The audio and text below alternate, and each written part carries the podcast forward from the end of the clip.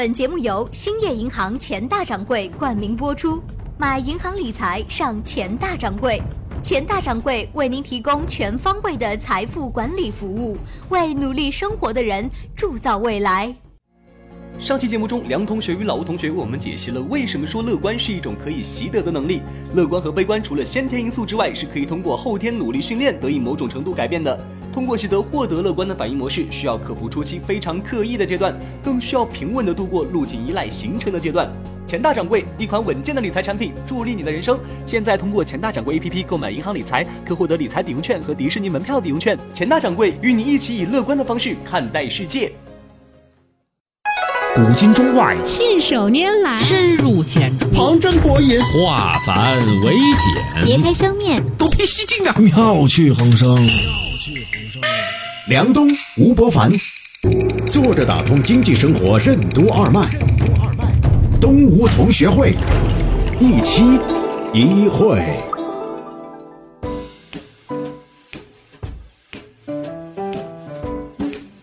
作者打通经济生活任督二脉，大家好，欢迎收听今天的东吴同学会，我是小梁，对面是老吴，老吴你好，大家好。最近有篇文章啊，就讲某个搜索引擎公司呢，里面的东西全收出都他自己的。作为曾经跟这个公司也有过交集，并且在那里工作过的一份子吧，我觉得这个事儿呢，其实还是可以客观讨论的。因为已经离开十多年了，我觉得相对还是比较远的看这件事情。老吴，我首先听听你怎么看这个事儿。为什么说搜索引擎是特定时代的互联网业态？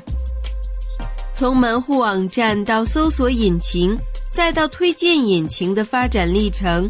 说明了互联网生态环境的哪些变化？人找信息的互联网时代和信息找人的互联网时代有什么区别？欢迎收听动物同学会，本期话题：从开放到割据。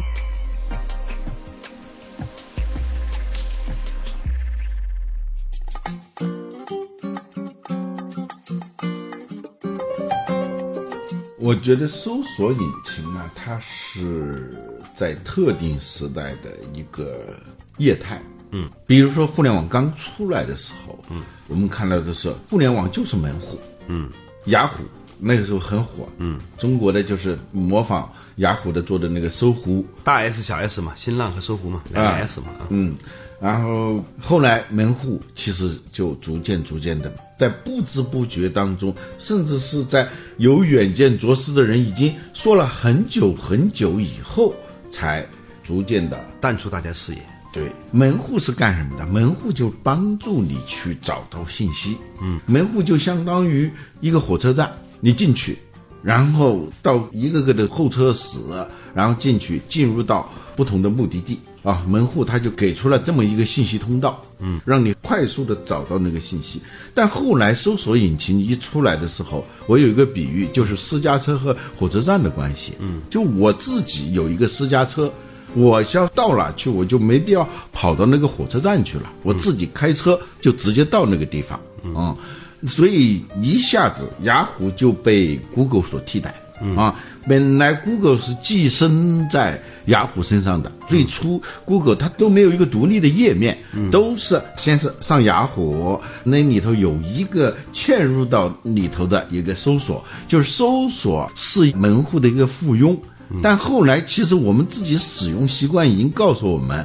我们上那些门户网站，其实就是为了去用那个 Google。嗯，但后来 Google 它意识到这一点呢，它就自己独立出来做。嗯，搜索引擎是我们获取信息的几乎可以说是必经之路。嗯，不管你是搜文字信息、图片信息，还有音频信息，你都可以通过这个方式来找到。但是它前面有一个前提，就是整个互联网。当时还是处于一个初级阶段的开放状态，就是大家都在做内容，嗯，或者是在做电子商务，然后用户如何找到这个信息呢？借助于搜索引擎，可以说搜索引擎对于那些网站是有好处的啊。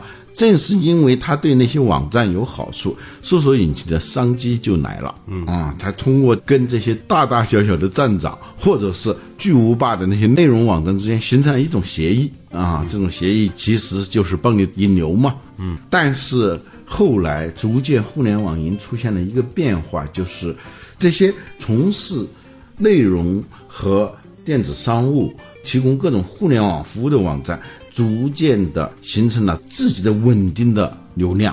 嗯，或者它的品牌已经足以大到可以大家就直接到那个地方去了。嗯，因为这也是一个过程，就是你刚开始在手机上下载 APP 的时候会下载很多，但是后来时间长了以后，你发现你用的其实就是那几个，五到七个。这样呢，这个时候呢，他自己就是一个门户了。嗯，是个垂直门户。嗯，这个垂直门户里头呢，进去以后五花八门的信息，五花八门的服务和产品，你怎么办呢？他自己也会嵌入一个自己的搜索引擎，这种我们通常把它叫站内搜索。嗯嗯，当越来越多的内容和服务提供商都有自己的商铺的时候，通用搜索引擎。麻烦就来了，因为店大欺客，客大欺店。我小的时候，我希望你帮我引流；我大的时候，我不需要你引流，而且我就屏蔽，不让你的爬虫爬进来，来抓取我的内容。嗯，这个演变过程其实是很清晰的。对，就是它从一个内容的提供者、组织者，慢慢慢变成了一个生态，它自己呢也形成了一个巨大的一个互联网平台。嗯。而且呢，它已经形成到一个足够当量的时候，因为它的应用的粘性很强。比如你要是专门收商品的，你可能去淘宝收商品，是吧？收音乐的，你可能去某一些音乐垂直那个大的平台，呃，网易啊或腾讯音乐啊去搜索。而如果视频搜索呢，可能有些视频网站呢，因为版权的原因啊，它也不能随便搜索了。即使啊，我不屏蔽你的通用的搜索引擎的话，你搜出来你也看不了。对你只看到一个标题，进去之后呢，你还得付费啊，或者下载 APP 啊，等等等等。在这个时候呢，其实有一件事情发生了。呃，我以前在十多年前的时候呢，有一个推论，我认为呢，搜索引擎呢，它会有几个阶段。第一个阶段呢是人找信息的阶段，然后呢，它会发展出四个模型，一个呢是人找信息，一个是人找人，一个是信息找人。一个是信息找信息，嗯，这四个呢其实是个简单的排列组合，但是呢，它的的确确带出了四种方向啊。人找人呢，就发展出了 Facebook，嗯，以前很多人都说 Facebook 和 MySpace 有什么区别啊？其实 Facebook 和 MySpace 最大的区别是 Facebook 的底层架构，它是一个人际网络搜寻系统，你可以在这个网上找到你想找到的人，嗯，这件事情呢是以前那种。博客所不能提供的，MySpace 也好啊，博客也好，它其实是一个网站集群嘛，对不对？嗯。但是呢，它不能够提供人找人的东西。但是呢，到后来演变出来了一样很重要的东西，这个东西呢，对于传统的我们对于搜索引擎的认知会产生一个非常重要的颠覆，那就是信息找人变得越来越重要。为什么呢？因为以前呢，一个电脑和人之间的关系呢，其实没有那么紧密。嗯，在 PC 互联网时代和移动互联网时代有几个非常明显的差异。第一个。就是用 PC 作为终端的话，你的互联度是很低的。嗯，你一离开书桌你就失联了。嗯，而所谓移动互联网就是随身终端互联网。嗯，这个时候呢，客观上呢，不管你愿意不愿意，你的互联度就变成了七乘二十四小时了。嗯，还有呢，当然就是。关于基于位置的各种的信息和服务就变得非常重要。这个 PC 时代是很难的。嗯，在这个时候呢，出现了一件事情，就是今日头条呢，本质上来说，它其实还是一个搜索引擎，它是搜索引擎的升级版，叫做信息找人模式的搜索引擎。呃，其实呢，这种呢更通俗的说法叫推荐引擎。嗯，就是。搜索是你给出关键词，它给出一堆信息，嗯，然后所谓推荐引擎，它本质上还是个搜索，就是说，它通过你的信息来识别你的需求。过去呢，是你明确的键入关键词，它给你信息，呃，那个推荐引擎呢，是你的信息消费行为里头就能透露出你的需求。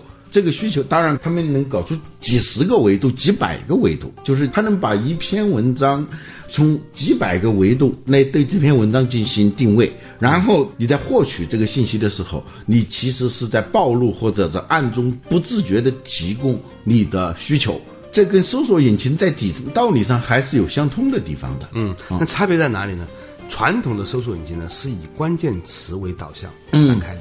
所以呢，你搜索什么呢？就是以这个词来贯穿所有的有关的关键，呃，有文章里面物以类聚，人以词分。对，但是呢，推荐引擎它其实是把这个人进行了画像。虽然你这次呢没有搜这个关键词，但是呢，根据你以往的行为以及你看的内容呢，它算出来你可能大概率时间对这个有兴趣，那会强化你，我们称之叫信息流。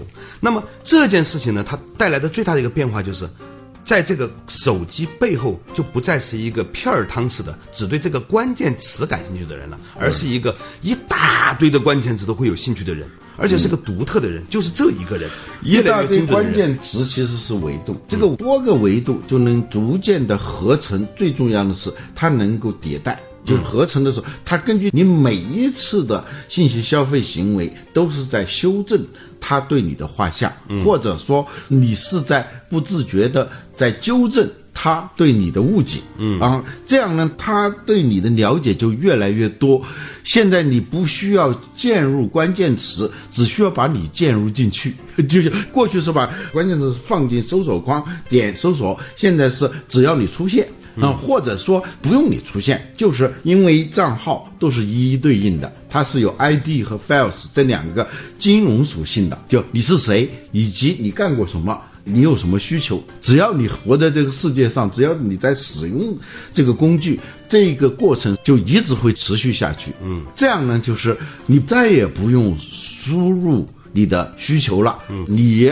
就是一个需求，或者说你一出现，你烧成灰我都认识你，然后我就凭着我对你越来越准确的认知，就把一些出乎意外又在意中的一些信息推送给你。对，今日头条出现的时候呢，其实移动互联网的内容生态已经发生了巨大的改变。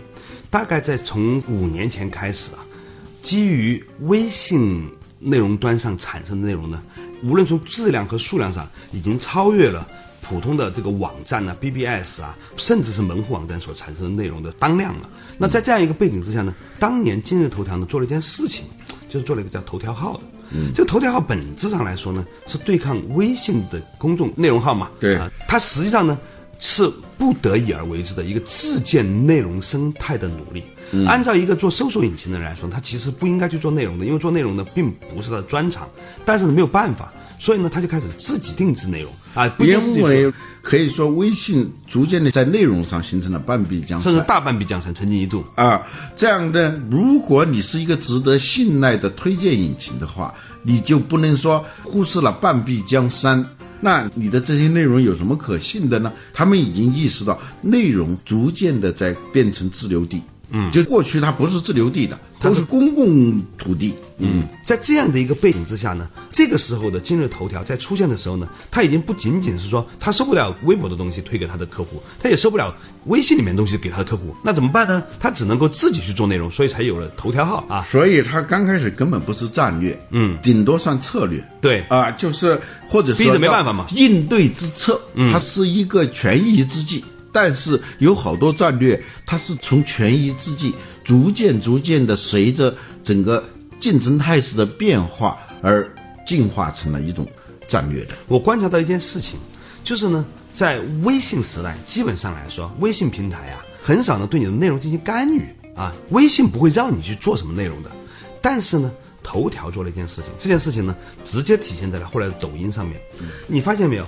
抖音上的许许多多的这些很红的内容，其实呢是有策略性的包装出来的。就是同一个音乐段子，可以很多人都去对嘴型，对吧？同样的一个玩那个折千纸鹤的啊，同样一个做手变魔术的，它都是一个创意下面呢，无数人同时在做的。那那些人呢，其实以前是没有这种创意的。换句话来说，抖音做了一件事情，他把整个的内容创作进行了一个产业链上的区分。有一个朋友跟我说，他说以前呢是一场唱片去卖，后来是卖一首歌，后来是什么呢？先卖一段旋律，在抖音上呢，让很多人共同去把这个旋律炒热了之后，再从这个旋律扩展成一首歌。他玩的方法呢说，甚至这段旋律呢，你可以自己加歌词，甚至呢，你可以在下面对嘴型。于是呢，用这种方式呢，其实抖音在有意无意的做了一件事情，那就是引入一大堆的策略和创意机制。嗯，这个就为它形成了足够多的哎比较有吸引力的内容呢，建立起了一个门槛。嗯，这个事情呢，背后是什么呢？其实是没有办法。就当时呢，已经能够创作内容的人，都已经进驻了微信了啊，在微信的这个公众号上面是吧？嗯，基本上中国能写点东西的人都过去了。嗯，那之前的老一波都在微博上了，后来微博呢又重新换回了生机，在这样一个背景之下。今日头条和抖音呢，它只能引入一个策略，就是说去找一小部分有创作能力和生产能力的人，去帮助更多有生产和创作意愿的人，嗯，去提升他们的能力。我们称之为叫赋能。赋能，嗯，这个赋能导致了他又收割了第二波，就是除了有能力之外呢，有意愿的人也都进去了。这个时候，一个传统的搜索引擎以对待的开放的这个内容的这个搜索引擎呢，突然发现没东西可搜，嗯，商品的信息。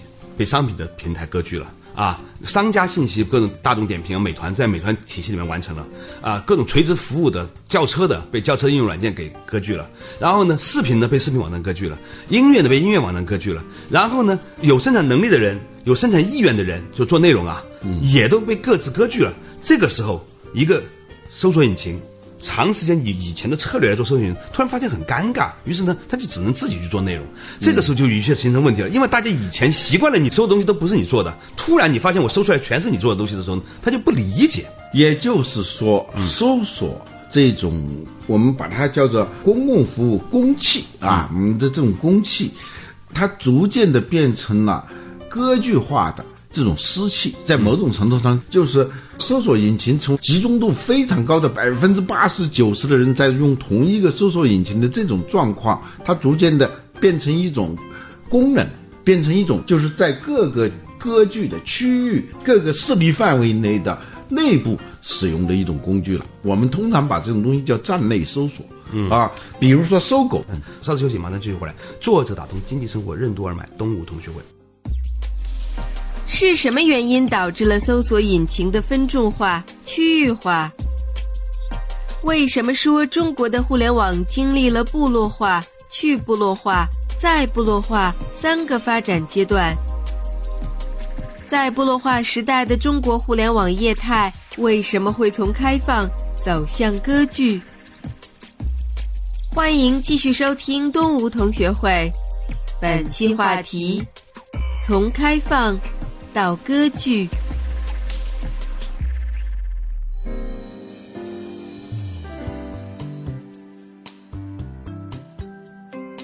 作者打通经济生活任督二脉，大家好，欢迎收听今天的东吴同学会，我是小梁，对面是老吴，老吴你好，大家好。今天我们讨论的话题呢，是前段时间有一篇很热门的文章啊，在讲说百度搜出来的全都是百家号，在这件事情我们怎么看？我们的其中一个角度呢，认为呢是百家号做的太晚了，就是说。那些最优质的资源，从不是说某一个哈，现在百家号子也有一些很不错的内容，但是总体而言，这个社会经过十年，从微博到微信到其他的各大的应用平台的分瓜呢，已经把这个社会上有创作能力和有创作意愿的人，大量的就已经锁定了，捞内容福财的啊。过程结束了，对，就是微博捞了一次。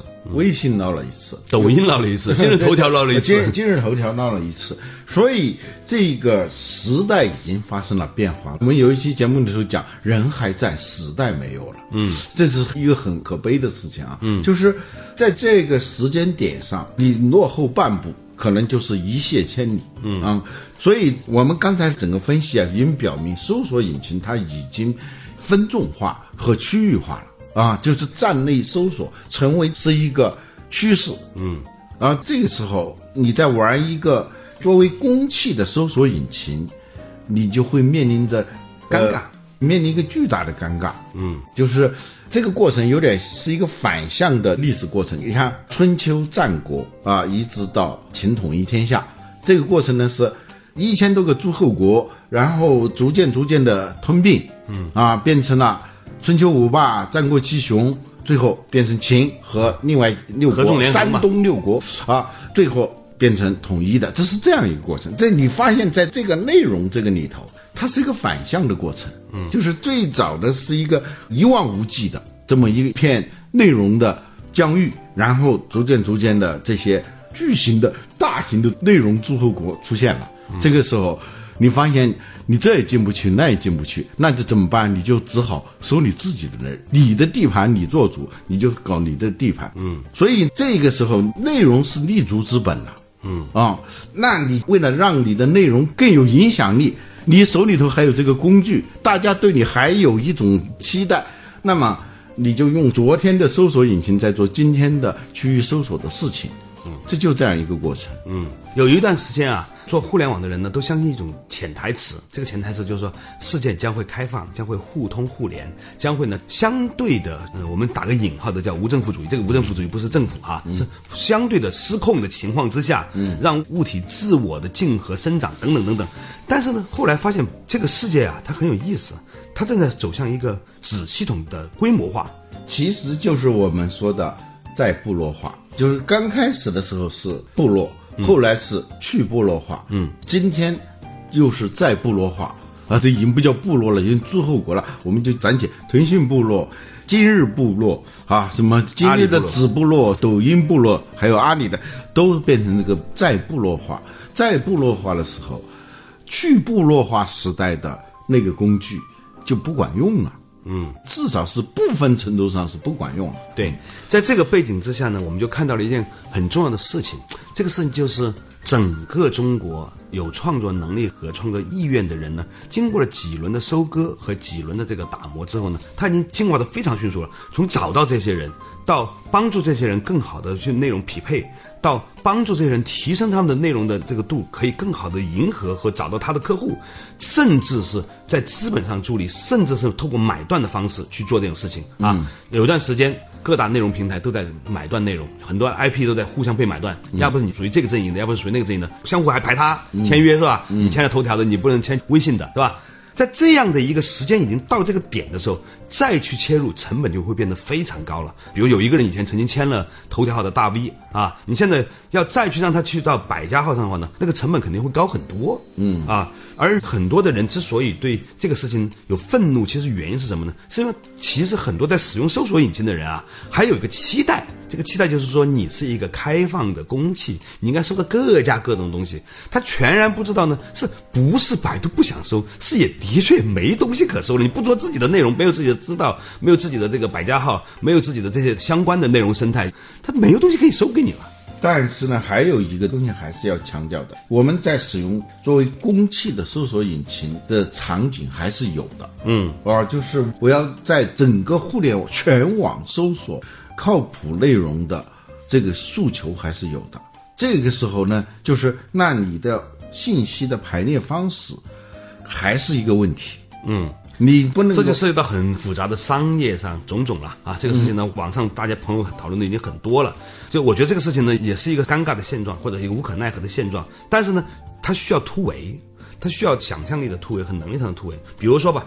某种程度上来说，当年今日头条想要做内容的时候，它也没有微信里面的内容，对吧？他也不能用微博里面的内容，他怎么办？他只能够自己去培养这种年轻人，去一个细分市场，然后呢，帮助他们把内容做好，等等，或者去花更多的钱去签一些更贵的人，这个是他要突围的要做的一件事情。今天我们看过来呢，实际上微信或者说腾讯本身就已经是互联网了，微信已经十亿了。对吧？嗯，十亿人在使用微信，基本上全国人民了，对吧？除了特别小的小孩还有老人，还有极个别的情况的人不用微信的人。我认识一个华为的人，他就不用微信，这是很难得的。他说不想用微信打扰他，跟他联系只能打电话。我觉得这挺了不起的啊啊！那它已经是一个互联网了。那整个从商品的程度上来说，淘宝加京东加网易严选加拼多多，已经又是一个电商的互联网了。然后呢？从视频来说，今天的优酷加爱奇艺加腾讯视频，它已经又是一个视频网络了。音乐也是一样啊。每一个垂直领域呢，基本上来说呢，已经基本上大块的再部落化了。而且这个部落还不是一般的小部落，是一个相当于三四倍于当年的互联网体量的部落，对吧？二零零五年的时候，中国只有两亿多、三亿人上网。今天呢，光是微信的用户都超过十亿，所以今天我们看到的情形就是说，整个的这个你刚才说的特别好，就是说从部落到去部落到再部落化这个过程，技术和产品的应用需要不仅仅是要适应这个过程，甚至还要洞察它的趋势呢，要提前布局，因为否则的话呢，你还没有做到，这又重新变化了。嗯，所以互联网这个领域啊，是属于行业风险高。企业风险也非常高的一个行业，嗯啊，就是有的呢是行业风险低，企业风险高，对，有的呢是行业风险高，企业风险低，这都有。这个互联网这个里头啊，尽管现在关于反垄断的话题时不时都有人来说，但是呢，巨头的风险仍然是很大的，哪一步走错或者哪一步走慢，都会带来不可预期的后果。嗯嗯，然后一旦关键的战略机会点上的缺失，你后面弥补起来消耗的资源。那是非常大的，甚至是不可能的。就是你找不到支点了嘛，没找不到杠杆，找不到支点的时候，就意味着你要付出非常大的成本，甚至是高到你没办法付出的成本。嗯嗯，我们现在看过来，对于绝大部分的使用者来说，可能要意识到一件很重要的事情，那就是人找信息成为主要的信息入口，而且呢，大部分的信息属于开源免费的这个时代已经过去了。嗯。现在的新的时代是重新的诸侯在部落化之后，有质量的信息需要付费的时代了。那么，在这个背景之下，如果我们抛除一些因为商业和这个其他的原因而导致的这种不合理的情况之外的话呢，我们也要看到技术的变革最终将会推动互联网产业的一次又一次的突变。而在这个过程当中，也可能中国呢现在正在面临着。美国和其他的互联网世界所不曾面对的种种的困境。当然，我们今天讨论这个话题呢，还有另外一个角度可以观察，那就是说，为什么百度不能够对其他的这些网站进行搜索？这件事情如果放在美国或者放在其他的互联网市场上，是不是可以？谷歌就也会面临一个类似的。被屏蔽或者被隔绝的可能性呢？因为我们不了解国外的互联网的生态啊。但是从这个角度，它折射出一个问题，那就是到底在一个互联网时代，每一个拥有大量的消费者和内容的部落，它有没有权利封闭自己的体系？这是一个商业决策，还是一个社会公约？啊，或者社会契约这件事情呢，以后呢，我们可能如果有机会的话呢，再跟大家慢慢详细展开讨论。好了，感谢大家收听今天的东吴同学会，我们下期呢一期一会。